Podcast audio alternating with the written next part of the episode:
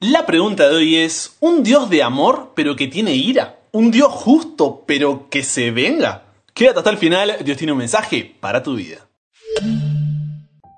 Buenas, ¿cómo estás? Soy el pastor en proceso Brian Chalai y te doy la bienvenida a esta comunidad imparable porque nunca para de aprender, nunca para de crecer en su relación con Dios porque hasta el cielo no paramos. Queremos ser vecinos en el cielo, así que si ese es tu deseo, esa es tu oración, estás en el lugar correcto, ¿eh? Ya eres parte de esta comunidad, siéntete como en casa. Así que sin más, antes de adentrarnos, sumergirnos, profundizar en el tema de hoy, te invito a hacer una oración para darle la bienvenida a nuestro invitado de honor como en cada programa. Padre, gracias por la oportunidad de poder abrir tu palabra y conocerte más. Gracias porque nos dejaste tu palabra para poder conocer más acerca de tu amor, de tu perdón, de tu gracia. Señor, ahora que vamos a estudiar, pedimos que tu Espíritu Santo nos pueda guiar, que podamos, Señor, estar dispuestos a poder oír tu voz con un corazón abierto, Señor, para poder escuchar tu voluntad que sean tus palabras y no las mías, Padre, y que bendigas cada corazón, cada hogar. Tú sabes que cada uno viene con sus problemas, circunstancias, crisis, angustias, incertidumbres, miedos. Sin embargo, Señor, venimos ante ti porque sabemos que tú eres el Todopoderoso, Dios, y que en ti hay salvación. Por lo cual nos entregamos hoy a ti para ser llenos de tu Espíritu Santo. En el nombre de Jesús oramos. Amén y andarán las naciones a tu luz y los reyes al resplandor de tu nacimiento. Y andarán las naciones a tu luz y los reyes al resplandor de tu nacimiento. Escuchábamos ahí por última vez en nuestra semana el versículo para memorizar Isaías capítulo 60, versículo 3. Si todavía no lo hiciste, vamos, eh, vamos, un poquito ahí de fuerza, un poquito de ganas que se puede, si no tienes el fin de todavía ahí para ponerte a punto. Con eso dicho, manos a la Biblia, a eso vinimos, a eso vamos. Isaías capítulo 61, versículos 1 y 2 dice así. El Espíritu de Jehová el Señor está sobre mí porque me ungió Jehová, me ha enviado a predicar buenas nuevas a los abatidos, a vendar a los quebrantados de corazón, a publicar libertad a los cautivos y a los presos apertura de la cárcel, a proclamar el año de la buena voluntad de Jehová y el día de venganza del Dios nuestro. El programa de ayer, no sé si recuerdas, si lo escuchaste, si no, ¿qué pasó? Eh? ¿Qué pasó? Vamos, vamos que se puede. El programa de ayer lo terminamos hablando de este capítulo 61 de Isaías y viajamos en el tiempo desde Isaías hasta Jesús. Cuando en Lucas 4, 16 al 21 dice que vino a Nazaret, donde se había criado, y en el día de reposo, el día sábado, entró en la sinagoga conforme a su costumbre y se levantó a leer. Imagina la escena, ¿no? Jesús, el mismísimo Dios, ahí entrando en la sinagoga, abriendo los rollos, y dice que se le dio el libro del profeta Isaías. Entonces, habiendo abierto el libro, halló el lugar donde estaba escrito lo que leímos recién en Isaías. El Espíritu del Señor está sobre mí, por cuanto me ha ungido para dar buenas nuevas a los pobres, me ha enviado a sanar a los quebrantados de corazón, a pregonar libertad a los cautivos y vista a los ciegos, a poner en libertad a los oprimidos, a predicar el año agradable del Señor. Y enrollando el libro, lo dio al ministro y se sentó. E imagina, ¿no? Todo un silencio tremendo y los ojos de todos en la sinagoga estaban fijos en él. Y comenzó a decirles, hoy se ha cumplido esta escritura delante de vosotros. ¡Ah! Explotó ahí la sinagoga. ¿Qué está diciendo este blasfemo? Pero bueno, ahora bien, si prestaste atención, hay una parte del versículo de Isaías que Jesús no menciona aquí. Ojito, ¿eh? Porque él termina diciendo, vine a predicar el año agradable del Señor. Pero la profecía de Isaías también dice, y el día de venganza del Dios nuestro. Entonces te pregunto, ¿Acaso Jesús se olvidó esa parte del versículo? ¿Los nervios de estar ahí de nuevo en su ciudad de origen le jugaron una mala pasada? ¿O esto fue a propósito? En realidad Jesús no mencionó esa parte a propósito. Cuando Jesús vino por primera vez a esta tierra, tenía el objetivo de predicar el año agradable del Señor, que ya vimos en el programa anterior, que es su gracia, ¿no? Llevar libertad, llevar paz, llevar amor, llevar su perdón a cada uno de nosotros. Pero todavía no era el tiempo del día de venganza sino que, como él mismo lo dijo después en Mateo 24, eso ocurriría cuando él venga por segunda vez. Por eso Isaías no es el único que habla sobre este día. Y quizás no te suene familiar, porque también está bajo otros nombres, como eh, el día de Jehová, el día del Señor. Por ejemplo, Joel 2.31 dice, el sol se convertirá en tinieblas y la luna en sangre antes que venga qué cosa? el día grande y espantoso de Jehová. Es más, el propio Isaías, unos capítulos atrás, capítulo 13, versículos 4 y 5, describe este día de esta manera. Dice, estruendo de multitud en los montes, como de mucho pueblo. Estruendo de ruido de reinos, de naciones reunidas. Jehová de los ejércitos pasa revista a las tropas para la batalla vienen de lejana tierra, de lo postrero de los cielos, Jehová y los instrumentos de su ira para destruir toda la tierra. Y el versículo 6 dice, aullad, porque cerca está el día de Jehová, vendrá como asolamiento del Todopoderoso. Esta expresión, ¿no? El día de Jehová o el día de la venganza del Dios nuestro, es un día de juicio, es un día de destrucción, un día de tinieblas. Es más, aparece por lo menos 20 veces en los profetas del Antiguo Testamento y lo que hace es señalar que el tiempo de gracia, o sea, de perdón, de nuevas oportunidades, de salvación, se acabó. No hay más. Punto final. Entonces, Dios utiliza esta expresión, ¿no? De el día de Jehová, para mostrar lo que le ocurrirá a todo el mundo cuando termine el tiempo de gracia y Cristo venga por segunda vez. Por eso Isaías 13 también dice, he aquí, estoy leyendo versículo 9, 11 y 13. Dice, he aquí, el día de Jehová viene, terrible y de indignación y ardor de ira, para convertir la tierra en soledad y raer de ella a sus pecadores. Y castigaré al mundo por su maldad y a los impíos por su iniquidad y haré que cese la arrogancia de los soberbios, y abatiré la altivez de los fuertes. Porque haré estremecer los cielos, y la tierra se moverá de su lugar, en la indignación de Jehová de los ejércitos, y en el día del ardor de su ira. Entonces, para que quede fijo esto, ¿cuál es este día? El día de Jehová, o el día de la venganza del Dios nuestro, o el día del Señor, como quieras reconocerlo, es cuando Jesús venga por segunda vez a buscarnos a ti y a mí, el pecado sea eliminado y Dios enjugará toda lágrima de nuestros ojos. No habrá más muerte, ni habrá más llanto, ni clamor, ni dolor, porque las primeras cosas pasaron.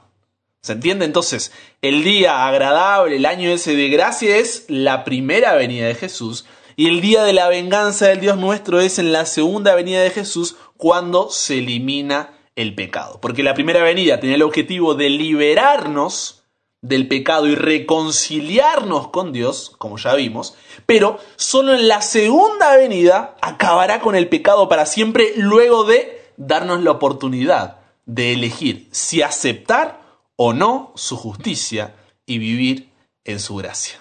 ¿Me explico? Pero paremos un poco aquí. ¿Por qué?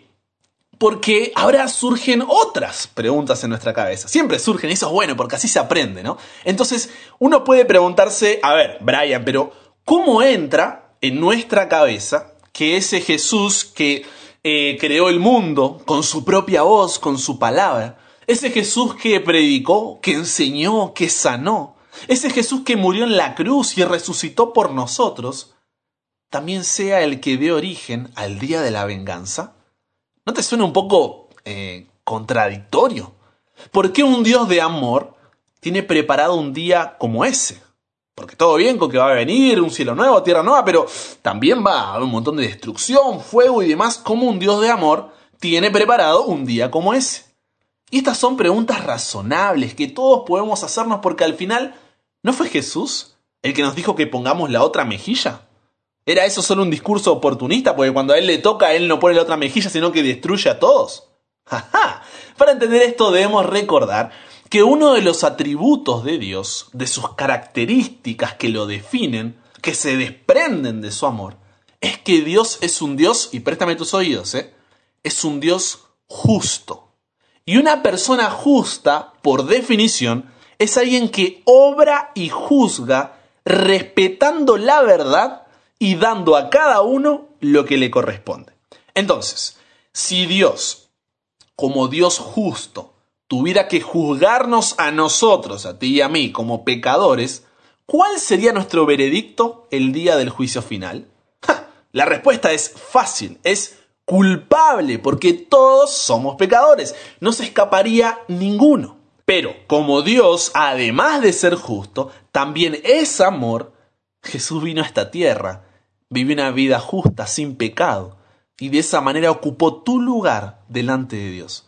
Por eso cuando te arrepientes y confiesas tu pecado en el nombre de Jesús, no es solo una frase ahí para terminar, una frase linda, en el nombre de Jesús, significa que Dios no mira tus méritos, sino los méritos de Jesús. Dios no mira tu vida, sino que mira la vida de Jesús. Dios no mira tu pecado, sino que mira la justicia de Jesús y te declara inocente, porque alguien ya pagó tu deuda. Eso es la buena noticia de la cruz. Alguien ya pagó tu deuda aun cuando no lo merecías, aun cuando eras indigno, aun cuando eso no debías tenerlo, Dios dijo, te amo tanto que te lo doy. Ahora bien, es importante subrayar que esa es la única manera en la que puedes ser considerado inocente, porque nadie más vivió una vida sin pecado como Jesús. Entonces, Él es el camino que por medio de la verdad puede darte vida. No hay otro camino, Él es el camino.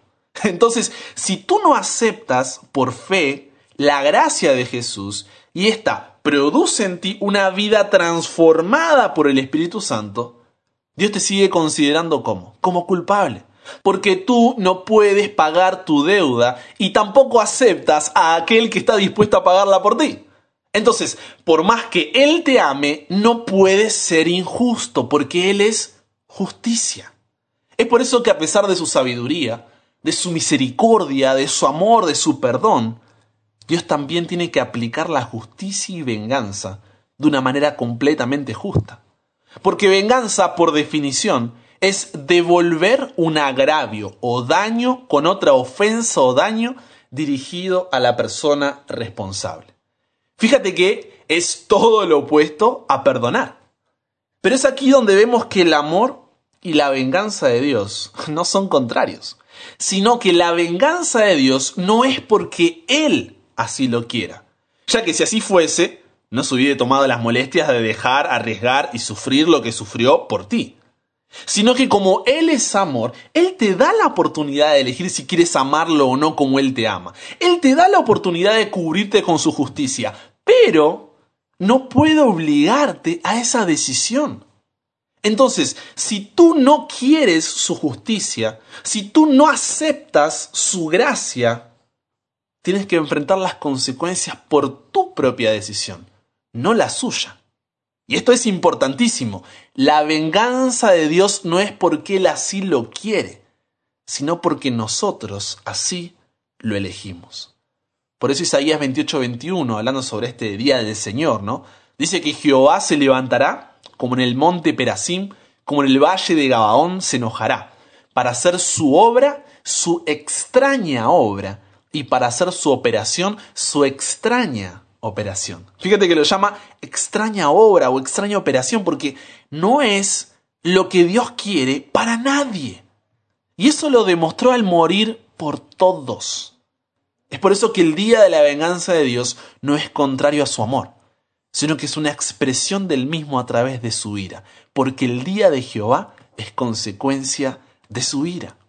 Y esto hace que nos surjan otras preguntas, porque ¿cómo puede ahora la ira originarse en el amor. ¿La ira es siquiera compatible con el amor o nos vendieron una idea equivocada o incompleta de Dios? Porque el tema de la ira de Dios, a ver, podemos ser honestos, sinceros, transparentes como siempre. La ira de Dios no es un tema del cual se hable mucho, sino, a ver, pregúntate, ¿cuándo fue la última vez que escuchaste un sermón, eh, respondiste un llamado, completaste un estudio bíblico o conversaste con un amigo o familiar acerca de cuán hermosa es la ira de Jehová? Me animaría a decir que la mayoría no lo hacemos hace un buen tiempo y es más, algunos nunca. Este es un tema importante de entender, porque la mala comprensión del mismo hace que mucha gente tenga una imagen, a ver, una imagen negativa de Dios. Cuando anota este punto, la ira de Dios es la expresión de su amor, de su gracia y su misericordia. Y tú en este momento estás diciendo, pero ¿qué? ¿Qué estás diciendo? ¿Cómo es que la ira de Dios es la expresión de su amor, de su gracia y su misericordia? Es como que no nos cierra en la cabeza, no nos entra simplemente no. Y es por eso que Muchos magnifican el amor de Dios, lo ponen allá arriba, y minimizan la ira, la ponen allá abajo, cuando en realidad subraya esta idea. Omitir la ira de Dios es oscurecer su grandioso amor. ¿Por qué digo esto? Porque el carácter santo de Dios lo exige. Una parte esencial de la perfección moral de Dios es su odio al pecado. Como dijo Arthur Walkington Pink, la ira de Dios es la santidad de Dios en acción contra el pecado. ¿Te gustó, eh? Va de nuevo. La ira de Dios es la santidad de Dios en acción contra el pecado. Porque si Dios no fuese ese fuego consumidor que siente indignación todos los días hacia los malvados, si Dios no odia la maldad, si Dios no destruye a los pecadores en el día del juicio, Dios no sería santo, no sería recto, no sería justo, no sería amor. Porque debido a que Dios es santo, está separado de todo pecado y está en completa oposición a todo pecador. Debido a que Dios es recto y justo, debe castigar el pecado que viola su santidad. Debido a que Dios es amor, se deleita en la pureza y debe por necesidad odiar todo lo que no es santo. Ahora bien, para decir que separados de la realidad de la ira divina, ni el amor ni la gracia tienen mucho sentido, debemos comprender correctamente esa ira.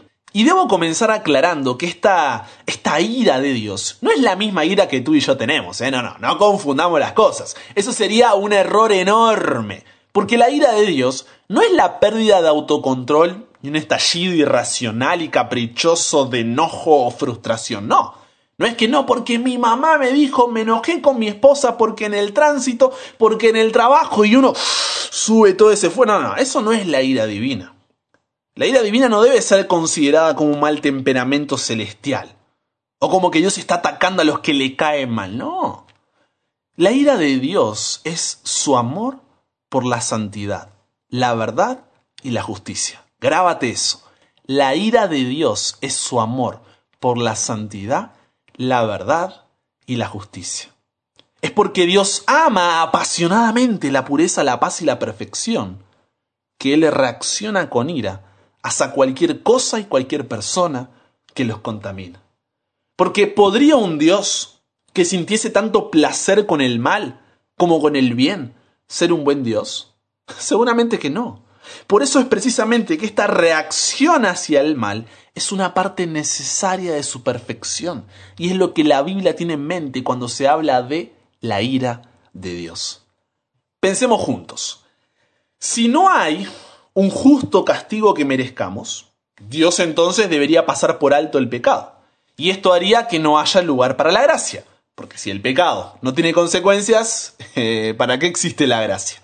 Entonces, hoy quiero que recuerdes cinco maneras en las que la ira de Dios no es como la nuestra. Primero, la ira de Dios es provocada, porque es la respuesta justa y mesurada de su santidad hacia el mal.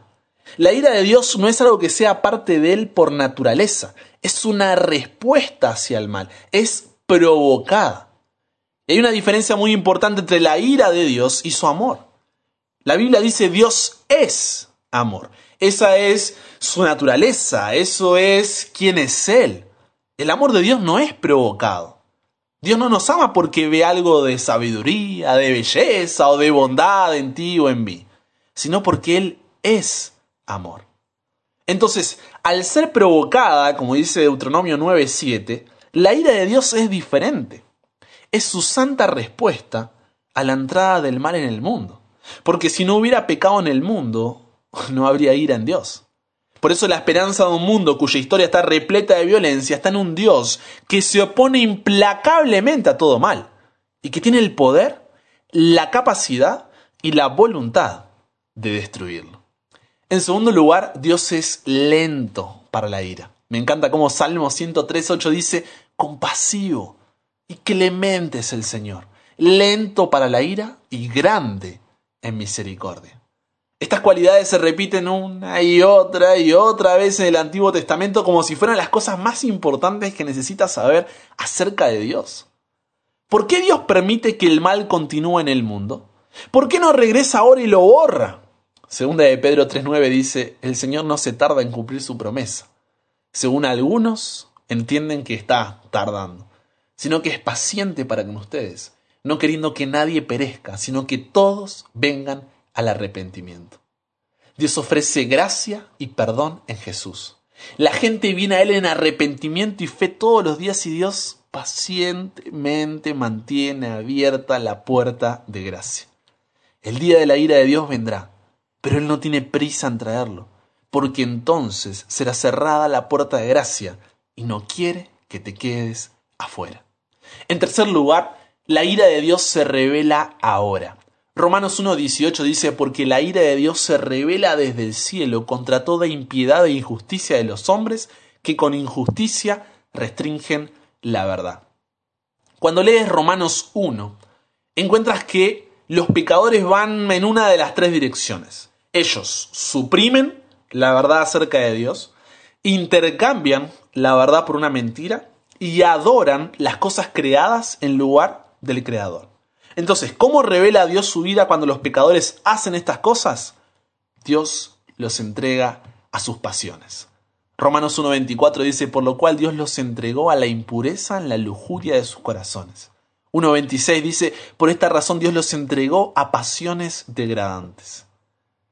Y cuando vemos que la estructura moral de nuestra cultura está siendo desgarrada, los cristianos debemos clamar a Dios por misericordia como dice Romanos 1, Señor, lo que vemos a nuestro alrededor es un signo de tu ira y juicio. Sé misericordioso, oh Señor, y por favor, no nos abandones por completo. En cuarto lugar, la ira de Dios está almacenada. Romanos 2.5 dice, pero por causa de tu terquedad y de tu corazón no arrepentido, estás acumulando ira para ti en el día de la ira y de la revelación del justo juicio de Dios. Toda la historia de la Biblia lleva a un día. Un día en el que Dios lidiará con todo el mal de una vez y para siempre. En ese día el juicio de Dios será completamente revelado. Este será el día de ira en el que Dios recompensará todo mal para siempre. En ese día el juicio de Dios será completamente revelado. Este será el día de ira en el que Dios recompensará todo mal. Dios hará esto en perfecta justicia. Nadie será acusado de un solo pecado que no cometió. Toda boca será detenida porque todos sabrán que Él juzgó con justicia. Entonces Dios dará comienzo un cielo nuevo y tierra nueva que serán el hogar de la justicia. Y por último y quinto, la ira de Dios es sobre los pecadores. Juan 3:36 dice, el que cree en el Hijo, hey, ese tiene vida eterna. Pero el que no obedece al Hijo no verá la vida, sino que la ira de Dios permanece sobre él. Juan no dice la ira de Dios vendrá sobre los desobedientes. Él dice la ira de Dios permanece sobre él. Ya está ahí. ¿Por qué? Porque por naturaleza somos hijos de ira, dice Efesios 2.3. Es el estado en el que nacimos. Aquí nos encontramos cara a cara con la parte central del problema humano, que cuál es? No es que estamos perdidos y necesitamos encontrar nuestro camino en un viaje espiritual. No es que estamos heridos y necesitábamos ser sanados. La parte central del problema humano es que somos pecadores bajo el juicio de Dios y su ira divina está sobre nosotros a menos que sea quitada. Toda persona, mientras permanezca en incredulidad, está bajo la ira divina. Pero en Jesús hay salvación. En el Hijo hay vida eterna. El Espíritu de Jehová el Señor está sobre mí porque me ungió Jehová, me ha enviado a predicar buenas nuevas a los abatidos, a vendar a los quebrantados de corazón, a publicar libertad a los cautivos y a los presos apertura de la cárcel, a proclamar el año de la buena voluntad de Jehová y el día de venganza del Dios nuestro. Hoy aprendimos que ese día de venganza del Dios nuestro es tan importante como el año de la buena voluntad de Jehová, porque ambos la gracia y el juicio, la esperanza y el juicio son parte del plan de salvación por ti y por mí. No hay uno sin el otro. Por eso hoy quiero que recuerdes tres cosas. Primero, la venganza de Dios producida por su ira, pero basada en su amor, debe producir en ti la certeza de que un día el Señor sacará todo a la luz. Porque mientras vivas en este mundo estarás expuesto a las injusticias, maltratos, abusos. La realidad de un Dios justo y santo entonces debe generarte la confianza de que un día Dios juzgará toda impiedad, toda maldad. Sin embargo, debes tener presente que solo Dios sabe cómo, dónde y cuándo manifestará su justicia. Lo segundo que quiero que te lleves hoy es que entender que la venganza de Dios es producida por su ira, pero basada en su amor despertará una mayor conciencia y anhelo por la obediencia y la santidad. Me encanta como Matthew Henry dice que la esperanza de la impunidad, o sea, de no recibir castigo por lo que uno hace, es el gran soporte de toda iniquidad. Por eso, ignorar la ira divina puede ser dañino para la obediencia. Al contrario, un sano y santo temor se despierta en los corazones de los creyentes al contemplar este aspecto del carácter de Dios, no solo el amor. La ira santa de Dios despierta una conciencia santa en el pueblo de Dios, porque ve a un Dios santo. Por eso en las mismas tablas de la ley el Señor demandó fidelidad a Israel y prohibió la adoración a imágenes al decirles, porque yo soy Jehová tu Dios fuerte, celoso, que visito la maldad de los padres sobre los hijos hasta la tercera y cuarta generación de los que me aborrecen. Y por último, tercero, saber que la venganza de Dios es producida por su ira, pero basada en su amor, debe llevarte una adoración gozosa, porque nunca sufrirás sus efectos. Porque Cristo Jesús sufrió en la cruz para librarte de ella. Entonces, gratitud, gozo, alivio debe ser la respuesta lógica de tu corazón al saber que has sido librado del castigo por tus pecados. Me encanta cómo el apóstol Pablo captura bien esta verdad cuando en 1 Tesalonicenses capítulo 1, versículo 10 dijo que Jesús es quien nos libra de la ira venidera. Porque Cristo sufrió la ira de Dios por ti. Si no hay ira divina, no hay necesidad de la cruz, ni mucho menos de la salvación, sino de qué se salvan los pecadores. Solo cuando reconoces la realidad de la ira de Dios contra aquellos que merecen juicio, encuentras que la cruz es una noticia, pero gloriosa, es una buena noticia, es el Evangelio. La mayor expresión de la ira divina la experimentó Jesús. ¿eh? Cristo sufrió toda la ira de Dios porque en la cruz estaba padeciendo por tus pecados, por mis pecados. Es por eso que en la noche de su arresto, mientras oraba ahí Jesús en el Getsemaní, le pidió al Padre, Padre, si es posible que pase de mí esta copa. ¿Qué copa? La copa de la ira de Dios. La ira divina hacia el pecado fue derramada o aplicada sobre Jesús. Él se convirtió en la propiciación por nuestros pecados al sacrificarse por nosotros. Esta palabra propiciación significa que la recompensa o el pago por nuestros pecados se derramó sobre Jesús en el Calvario. El derramamiento de la ira de Dios sobre Jesús fue el mayor acto de amor que este mundo jamás haya visto. Y Jesús está ante nosotros hoy un Salvador vivo, y Él nos ofrece el incalculable regalo de la paz con Dios. Él está listo para perdonar tus pecados y para llenarte del Espíritu Santo. Él es capaz de salvarte de la ira y reconciliarte con el Padre. Él ha abierto la puerta del cielo y quiere darte la entrada por su gracia.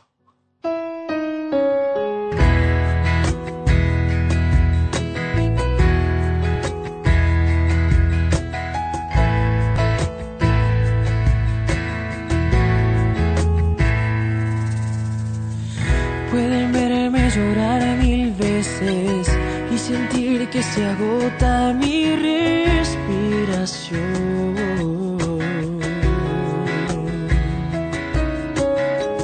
Y aunque inútil intentar parece, no se cansa la fuerza de mi corazón.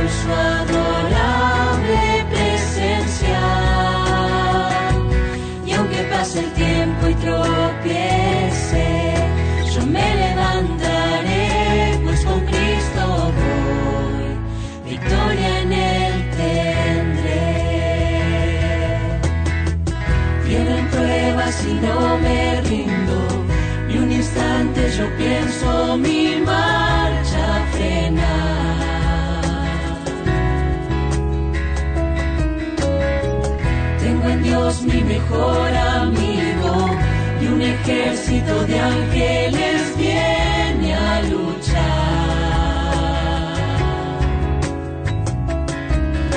Y como el águila voló, yo volaré, pues seguro estoy, renaceré. Traerá la noche su sol. Y otra vez me cubre su gracia.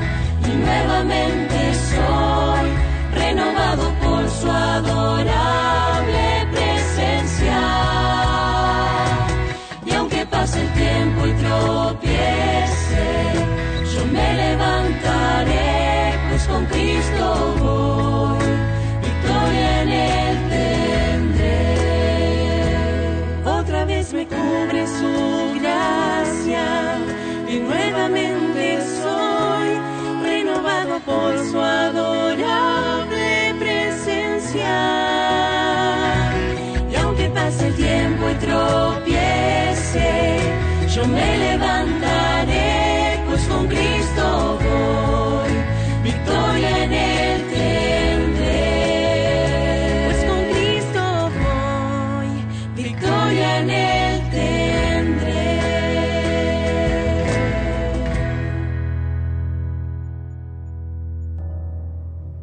Padre, gracias por tu ira. Una ira que, que nos muestra tu justicia, tu rectitud, tu santidad, tu misericordia, tu gracia y también tu amor.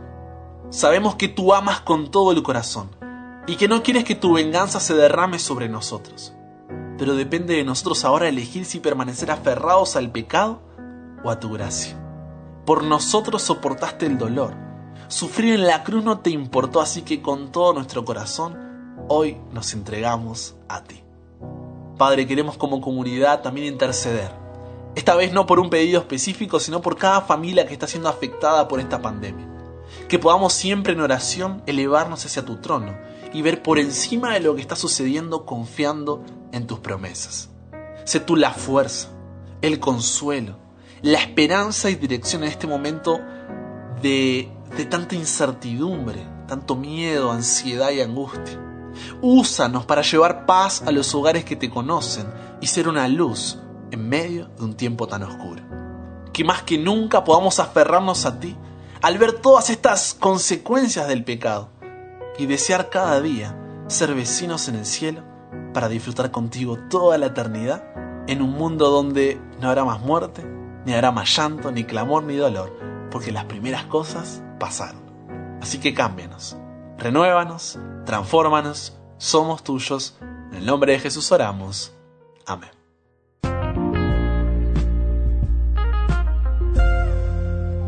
Y con eso llegamos al final. Comparte con nosotros tu testimonio, pedido, agradecimiento, pregunta, duda. Estamos a tu disposición. Escríbeme al WhatsApp. Anota ahí para agendarme. ¿eh? Más, coloca el más. 5, 4, 9, 11, 3, 4, 4, 1. 5007 ahí podrás comunicarte conmigo sin ningún problema, estaré contestándote. Y si quieres puedes también solicitar recibir el programa en formato audio de domingo a jueves para escucharlo como, donde, cuando quieras y compartirlo de mejor manera.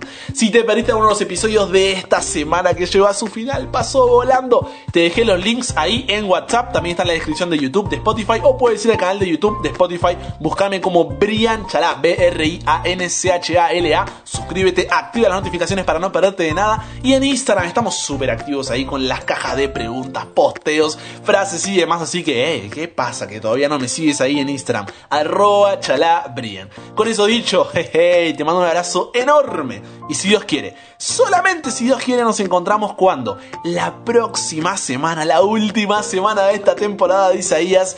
Y recuerda, nunca pares de aprender, nunca pares de crecer. ¿Por qué? Porque hasta el cielo no paramos.